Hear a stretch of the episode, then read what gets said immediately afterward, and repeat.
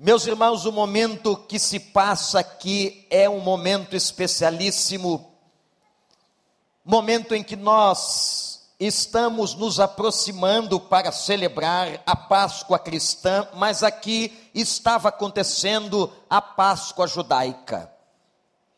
E a Páscoa era, meus irmãos, um momento muito importante, onde todos os judeus celebravam a libertação de Israel do cativeiro egípcio, e essa festa instituída por Deus se repetia, se repetia ano após ano. Mas havia um fato na cidade, presta atenção. O fato é que aquele homem que estava alvoraçando a cidade, que havia feito por três anos tantos milagres, acontecimentos sobrenaturais, aquele homem agora está debaixo de julgamento, e este homem é Jesus de Nazaré. E meus irmãos, ele vai a julgamento perante Pôncio Pilatos. Mas, meus irmãos, paralelamente, está chegando na cidade um homem que a Bíblia diz que era um homem da costa norte da África, provavelmente da cidade de Trípoli, conhecido pelo nome de Sirineu, ou de Simão o Sirineu. Simão era um camponês, Simão era um homem simples, e pelas indicações da Bíblia, era um negro. Um negro que certamente gastou tudo que tinha para fazer uma viagem e chegar à celebração da Páscoa que aconteceria em Jerusalém. Todas as grandes festas de Israel eram e são celebradas até hoje em Jerusalém, a cidade santa. E Simão de Cirene saiu do norte da África e foi celebrar a Páscoa com os judeus. E talvez você pergunte: por que, pastor? Por que um africano negro, com um biotipo totalmente diferente de um judeu, vai a Jerusalém celebrar a festa da Páscoa. Por uma razão, gente. Este homem era prosélito. Mas o que era um prosélito? Um prosélito era alguém convertido ao judaísmo. A pessoa poderia não ter nascida judeu ou judia, mas ela aderia à religião judaica, ela se convertia ao judaísmo, até mesmo cumpria alguns ritos iniciais dos judeus. O que me leva a acreditar e a entender que Simão de Cirene, no norte da África, vai até Jerusalém para celebrar com os outros judeus aquela festa religiosa tão importante que celebrava os, os anos do cativeiro ou a libertação do cativeiro de Israel do território egípcio. Mas aí, alguma coisa vai acontecer.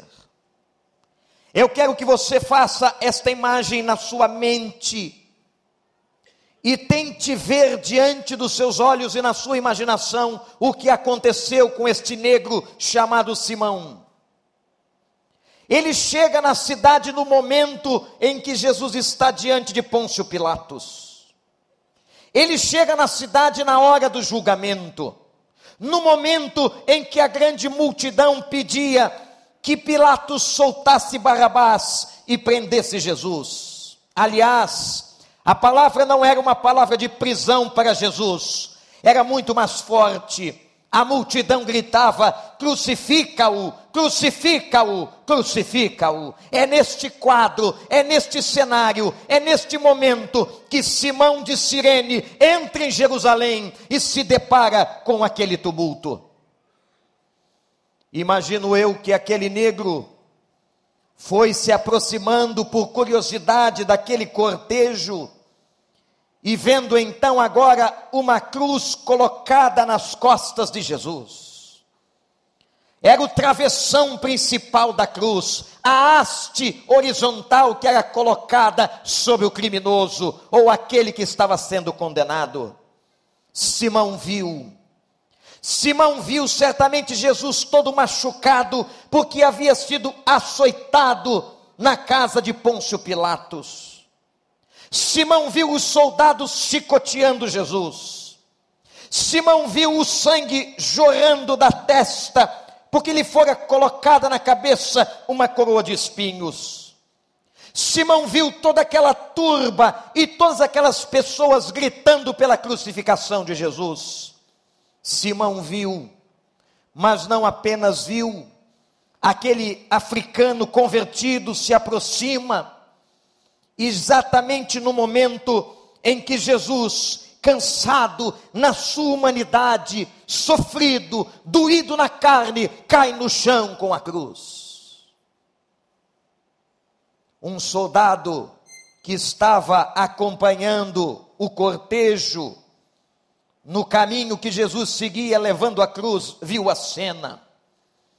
Viu que Jesus estava exausto, exaurido. E certamente olha para o lado e quem ele vê? Aquele africano forte, como é do biotipo dos homens daquela região do mundo. Um africano forte, aquele homem ali, e foi ele o escolhido pelo soldado, que toma aquele homem e diz: Você agora ajuda a que ele leve a cruz. E o travessão da cruz de Cristo é colocado sobre os ombros de Simão de Cirene. Que experiência inusitada que coisa inédita, inesperada. Um homem vai a uma cidade, vai a uma festa e acaba com uma cruz sobre as costas, ao lado de Jesus de Nazaré. Mas, meus irmãos, que maravilha e como é maravilhoso os projetos, e são maravilhosos os projetos de Deus. Naquele caminho, ao levar a cruz, ao andar por aquelas ruas, vendo a multidão, alguns chorando, outros escarnecendo, alguma coisa aconteceu na vida de Simão de Cirene. E você talvez me pergunte, mas o que foi, pastor? O que foi que aconteceu de tão especial na vida deste homem? Meus irmãos, o que aconteceu de especial foi o momento em que ele tomou a cruz de Cristo sobre ele mesmo. Porque a vida cristã, e se há um símbolo da vida cristã e do cristianismo, é a cruz. A cruz vazia é um símbolo para nós. A cruz vazia é imagem de vitória. A cruz vazia é a imagem do sacrifício. A cruz vazia é a imagem de um lugar onde eu e você deveríamos estar, mas Ele esteve por nós, assumindo o nosso lugar, assumindo os nossos pecados, assumindo a nossa culpa. Portanto, ao olharmos para a cruz, nós vemos o amor de Deus e a graça do Senhor sobre as nossas vidas. Louvado seja o nome de Deus. Que experiência tomar a cruz. E agora, talvez alguns discípulos, aquela gente que acompanhou o ministério de Jesus três anos, vendo-o sofrer, vendo que agora aquele negro carregava a cruz, ajudando o mestre, eles devem ter se lembrado de uma frase, uma frase enigmática. Às vezes Jesus dizia coisas que no primeiro momento as pessoas não entendiam, como hoje. Às vezes você assiste a uma pregação, a uma reflexão bíblica e você não compreende. Mas talvez naquele momento eles começaram a compreender, quando ele disse a certa altura: Se alguém quiser vir após mim, tem que negar-se a si mesmo, tomar a sua cruz e seguir-me. Você conhece esse versículo? Então repete comigo se você o conhece e se já o gravou de cor. Se alguém quiser vir após mim, negue-se a si mesmo, tome a sua cruz e siga-me. De novo, toda a igreja, se alguém quiser vir após mim, negue-se a si mesmo, tome a sua cruz e siga-me. Meus irmãos, aqui Simão está simbolizando esse texto de maneira literal. Nós estamos e queremos falar sobre discípulo. Quem é o verdadeiro discípulo? No meio de uma multidão de pessoas, quem realmente é discípulo de Jesus? Nós temos visto que as igrejas estão cheias de pessoas, mas quantos são discípulos? Quantos que realmente assumiram o discipulado na sua vida? Quantos trazem as características de um discípulo de Jesus? O fato de você frequentar um culto não assegura que você é discípulo ou discípula de Jesus. O fato de você ter uma Bíblia não significa que você é discípulo de Jesus. O fato de você saber fazer orações não lhe garante que você é discípulo de Jesus. O fato de você cumprir ritos religiosos e estar na igreja dominicalmente não significa que você é discípulo de Jesus.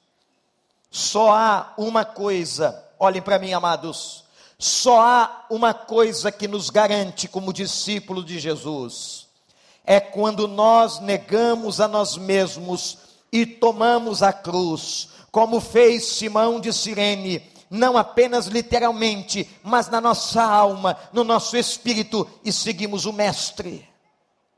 Mas eu sei, eu sei que nesta hora passa uma indagação na sua mente: o que significa tomar a cruz?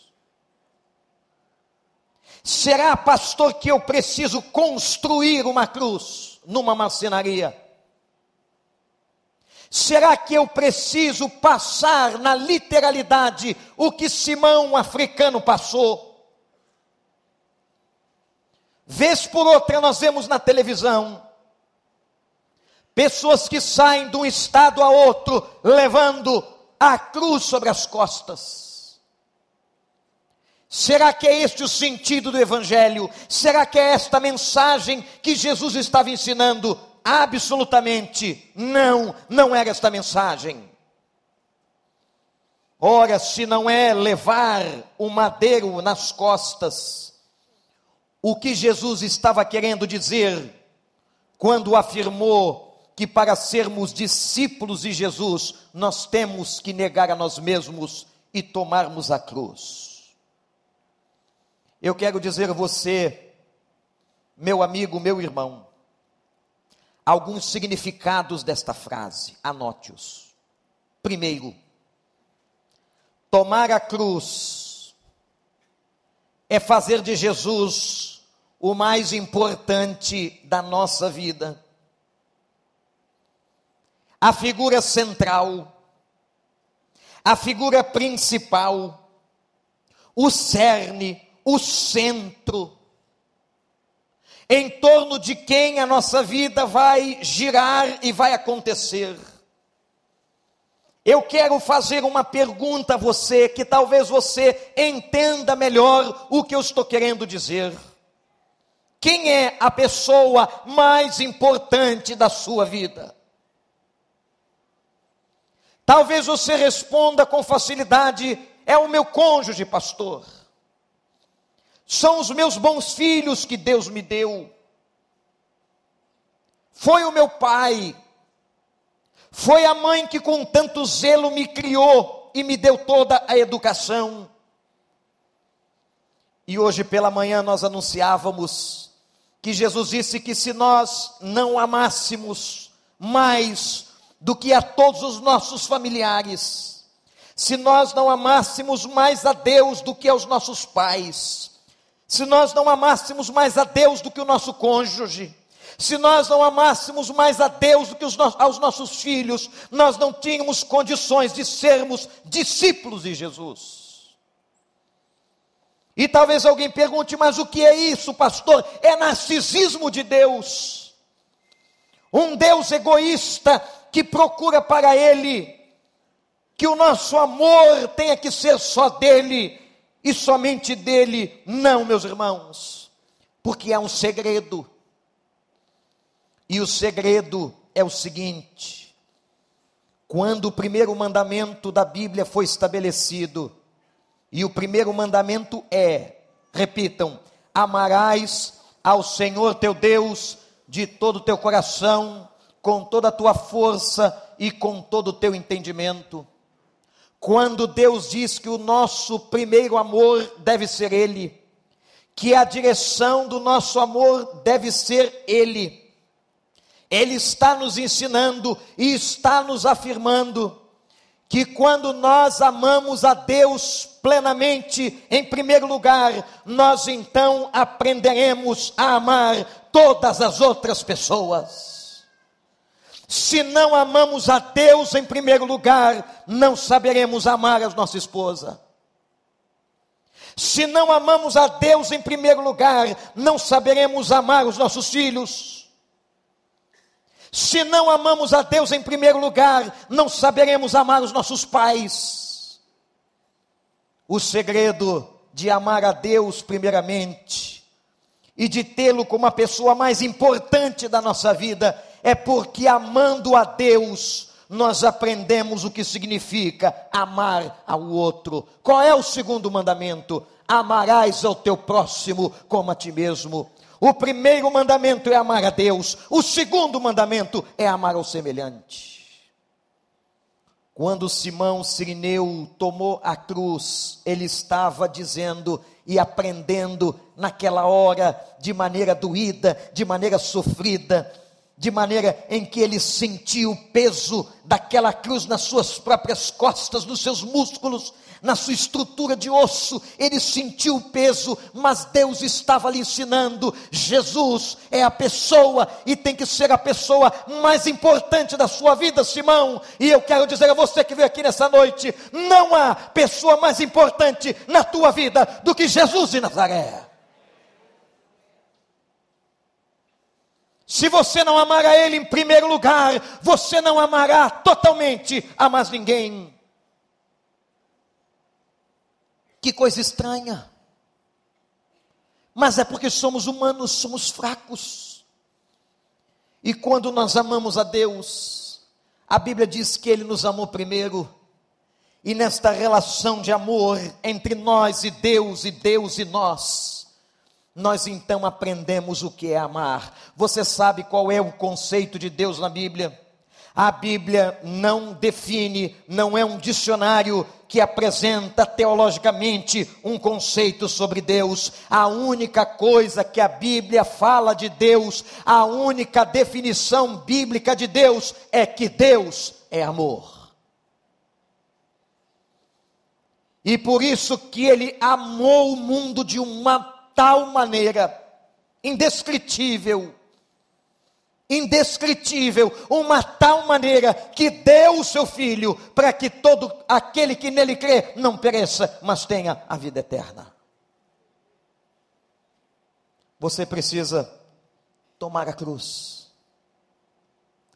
O segundo significado de tomar a cruz é que nós passamos a fazer de Jesus a nossa referência de vida. Primeiro, nós aprendemos a amá-lo e a tê-lo como a pessoa mais importante. Está anotando? Em segundo, ele passa a ser a nossa referência. Meus irmãos, o mundo está carente de lideranças. O que as pessoas, o que a nova geração, o que esses jovens e adolescentes e todos nós procuramos é uma referência. Nesta semana, todo mundo foi abalado por causa do anúncio feito pelo chefe da Igreja Católica Romana. A renúncia do Papa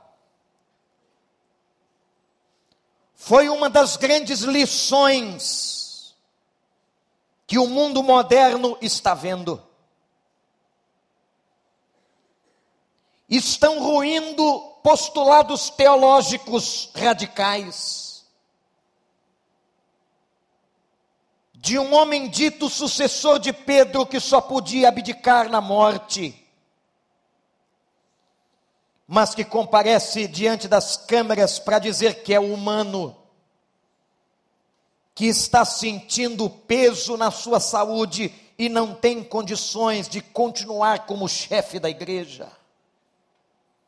E vocês sabem por que, que o mundo se abalou?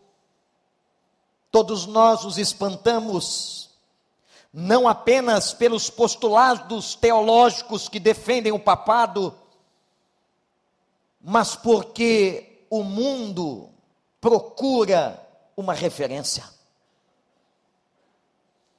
E quando esta referência desaparece, e quando esta referência parece que sai pelos nossos dedos, e quando esta referência dos católicos romanos some, é como se um buraco no chão se abrisse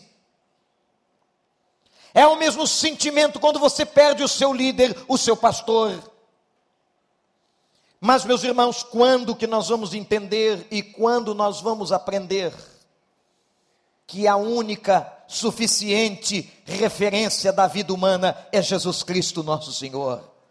Ele é a nossa referência, ele é a pedra principal de esquina ele é o alicerce da igreja. A igreja não está sobre os ombros de homem algum, porque todos nós, líderes da igreja, somos humanos e fracos. Quem defende a igreja é Jesus, e por isso as portas do inferno não prevalecem contra ela, porque a igreja é dele. Se a igreja fosse minha, estaria fechada há muitos anos. Se a igreja fosse de um pastor, de um sacerdote, já teria ruído. Mas a igreja de Cristo no mundo só está em pé por causa do sustentáculo do Espírito de Deus, a igreja dele, ele que marcou a igreja, ele morreu por ela e ele declarou: Eu edificarei a minha igreja. Portanto, quando você decide tomar a cruz, você está dizendo o seguinte: eu tomo a cruz e faço de Jesus Cristo a referência da minha vida. Jesus é a nossa referência. Terceiro, quando Simão Sirineu tomou aquela cruz, ele não estava dizendo apenas que Jesus era o mais importante, não estava dizendo apenas que ele era a referência e o centro do mundo, mas ele estava afirmando que Jesus era Senhor. Quando você toma a cruz, você diz: Ele é Senhor eu assumo, eu divido, eu sou servo. Quem é você? Quem sou eu, quem somos nós diante de Deus, se não apenas servos? Mais uma vez, o mundo estarrecido, com um pedaço de pedra que cai do céu e atinge a Rússia mil pessoas feridas com os estilhaços de um meteoro. E a ciência diz assim, para nos ajudar: ora, olha, acontece toda hora. Eles vivem passando para lá e para cá. E a gente só fica torcendo para não bater na terra. Se não vem aquelas histórias daqueles filmes catastróficos Um deles que você já deve ter visto, o meteoro cai, óbvio, em Nova York, provocando uma grande onda destruindo a cidade, alterando o clima, trazendo gelo, e a gente fica olhando aquele filme dizendo assim: não, isso é só filme. Aí chega um jornalista e diz assim: olha, lá na Rússia caiu um pedacinho de pedra, machucou mil pessoas e está todo mundo apavorado. O que é que pode acontecer? Meus irmãos, quando que nós vamos entender que a nossa vida está unicamente nas mãos de Deus? Que loucura é o mundo! Você já pensou o que é o mundo? Você já entrou nesses filmes espaciais? É uma bola pendurada no nada. E dizem que está tudo alinhado. Quem alinhou? E que gira de uma forma perfeita em torno do sol. E vem noite, e vem dia, e o dia seguinte. E eles ainda dizem assim: se sair do alinhamento um pouquinho só, destrói tudo. Sensacional a notícia. Então nós estamos ameaçados de todo lado. É a pedra que pode cair do céu, é o desalinhamento do carro. E tem notícia nova também: os mares estão se enchendo. Ah, quem mora na praia, que fica tão feliz com o apartamento lá, olhando para o mar, gastou um dinheirão, qualquer dia pode acordar com um peixinho na janela. E quando nós olhamos essas notícias científicas, eles ficam desesperados. Mas dizem assim: como é que pode? Foi alguém, não, não foi alguém, foi uma explosão explodiu. Inclusive nós. Eles olham para nós, eles veem os macacos. Olha quantos macacos do seu lado agora. Veio todo mundo do macaco. Não, não é mais do macaco, agora é alguma coisa que vem da baleia. Agora são baleias, olha quanta baleia do seu lado. O que eles dizem hoje, eles não afirmam amanhã. É uma complexidade danada, é tanta ciência, a gente só entende uma coisa e só sabe de uma coisa, e é nisso que nós cremos. O Senhor Deus, Criador do universo, Ele sustenta e mantém todas as coisas, Ele é Senhor. Você crê nisso? Repete comigo: Ele é Senhor. Ele é dono de todas as coisas. Ele é criador dos céus e da terra. Ele é o meu Salvador.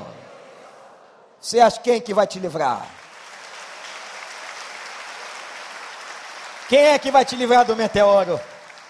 Do mar do recreio subindo? Do ursinho entrando na cidade? Dessa doideira toda, quando você pega a cruz, e quando você assume a postura da cruz, você está dizendo: Ele é Senhor. Ele é dono, e quando eu afirmo que Ele é dono, eu não tenho a vida, mas eu tenho certeza da vitória na vida, porque Ele é dono da vida. A quarta coisa que aconteceu com Simão Sirineu é que quando nós tomamos a cruz e quando ele tomou a cruz, Cada passo que Simão dava era uma mensagem que ele pregava. Cada pegada de Simão, ele estava proclamando uma mensagem, está dizendo: Jesus foi crucificado, Jesus está levando os nossos pecados. Quando eu e você tomamos a cruz, assumimos a condição de discípulos de Jesus, nós passamos a ser comunicadores dessa mensagem. Quando olham para nós, nós estamos proclamando até de boca fechada. O crente proclama de boca fechada, o discípulo proclama de boca fechada, com as suas ações, com a sua vida, com o seu pensamento, com o seu amor, com o seu carinho. Nós proclamamos a mensagem de Jesus Cristo até com a boca fechada. O apóstolo Paulo, escrevendo seu compêndio teológico, a carta aos Romanos, ele diz assim: se Jesus não tivesse dito nada, e se ninguém proclamasse coisa alguma, a natureza, a criação proclamaria as grandezas de Deus, ela é suficiente para pregar. Que coisa linda. Como é que vocês podem entender que Simão se converteu? Como é que nós podemos acreditar que aquele africano que chegou em Jerusalém, tadinho, foi só para celebrar a Páscoa e acabou sobrando para ele o travessão da cruz? Eu vou mostrar para você o que aconteceu com a vida deste homem. Os evangelhos vão dizer, abra sua Bíblia, em Marcos capítulo 15. Primeira surpresa que nós temos: Marcos foi o primeiro evangelista do, do Novo Testamento. Marcos capítulo 15, versículo de número 21. Olha só o que a Bíblia diz. Isso vale a pena você marcar certo homem de Cirene, era ele mesmo, chamado Simão. Olha aqui Marcos dando informação nova. Ele era pai de Alexandre e de Rufo, que passava por ali, chegando do campo, e eles o forçaram a carregar a cruz. Ele tinha dois filhos. Ah, gente. Fantasia comigo o negão chegando em casa, depois da história toda, viu a crucificação, ficou na cidade, soube da ressurreição, e as crianças pequenininhas. E ele dizendo assim: Filhos, vocês não sabem o que aconteceu. Papai foi entrando na cidade e um homem estava sendo crucificado. Eu imagino que em dois minutos aquelas crianças podiam ser hiperativas, o que fosse, ficariam assim. E aí, pai? E o homem carregava uma cruz tremenda pelas ruas, e de repente ele caiu no chão. E aí, pai? E quando ele caiu no chão, eu me aproximei dele e vi que ele estava todo machucado. Filhos, e naquele momento, e aí, pai? Um guarda pegou a cruz que estava sobre ele e colocou nas minhas costas. Filhos, eu ajudei Jesus de Nazaré a levar a sua cruz até o Calvário. E quando chegou lá, crucificaram a Jesus. Eu experimentei o peso daquela cruz. A Páscoa aconteceu, filhos. Mas três dias depois, a notícia se espalhou de que ele ressuscitou. Você sabe o que aconteceu na casa de Simão? Agora vai com a sua Bíblia em Romanos capítulo 16. Com uma Bíblia linda. Romanos capítulo 16, carta de Paulo, versículo 13. Paulo agora está fazendo uma saudação a dois discípulos, olhem quem era. E diz a Bíblia: Paulo dando as saudações finais, saúdem a Rufo, eleito no Senhor, e a sua mãe, a mulher de Simão era viva, que tem sido mãe também para mim.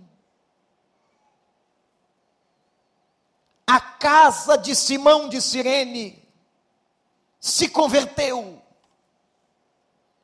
Os dois filhos se converteram, são citados no Evangelho. E sabe o que aconteceu com Simão?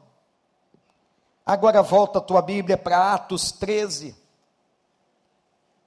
Você vai ver quem se tornou e o que se tornou o Simão Sirineu, o negro africano. Atos 13, 1 diz assim: E na igreja de Antioquia havia profetas e mestres, a saber, Barnabé e Simão, chamado Níger, e Lúcio de Cirene. Ele agora era profeta. A vida dele mudou. A vida da família mudou. A vida dos seus filhos mudou. Sabem por quê? Porque um dia ele experimentou a cruz de Jesus. A cruz muda a nossa vida. Eu não sei o que exatamente você veio fazer aqui. Eu sei que tem muita gente entrando nas igrejas para receber milagres.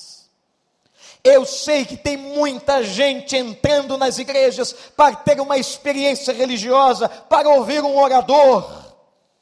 Mas eu quero dizer a você que veio aqui, que Deus tem muito mais para a sua vida. Ele quer colocar a cruz sobre você e marcar você com a cruz, e essa cruz vai mudar a tua vida, vai mudar a vida da tua família e a vida da tua casa. Você que entrou aqui apenas por um ato religioso, apenas para assistir um culto domingo. Eu quero dizer a você que o Jesus que estava andando nas ruas em direção ao Calvário, esse Jesus está aqui hoje.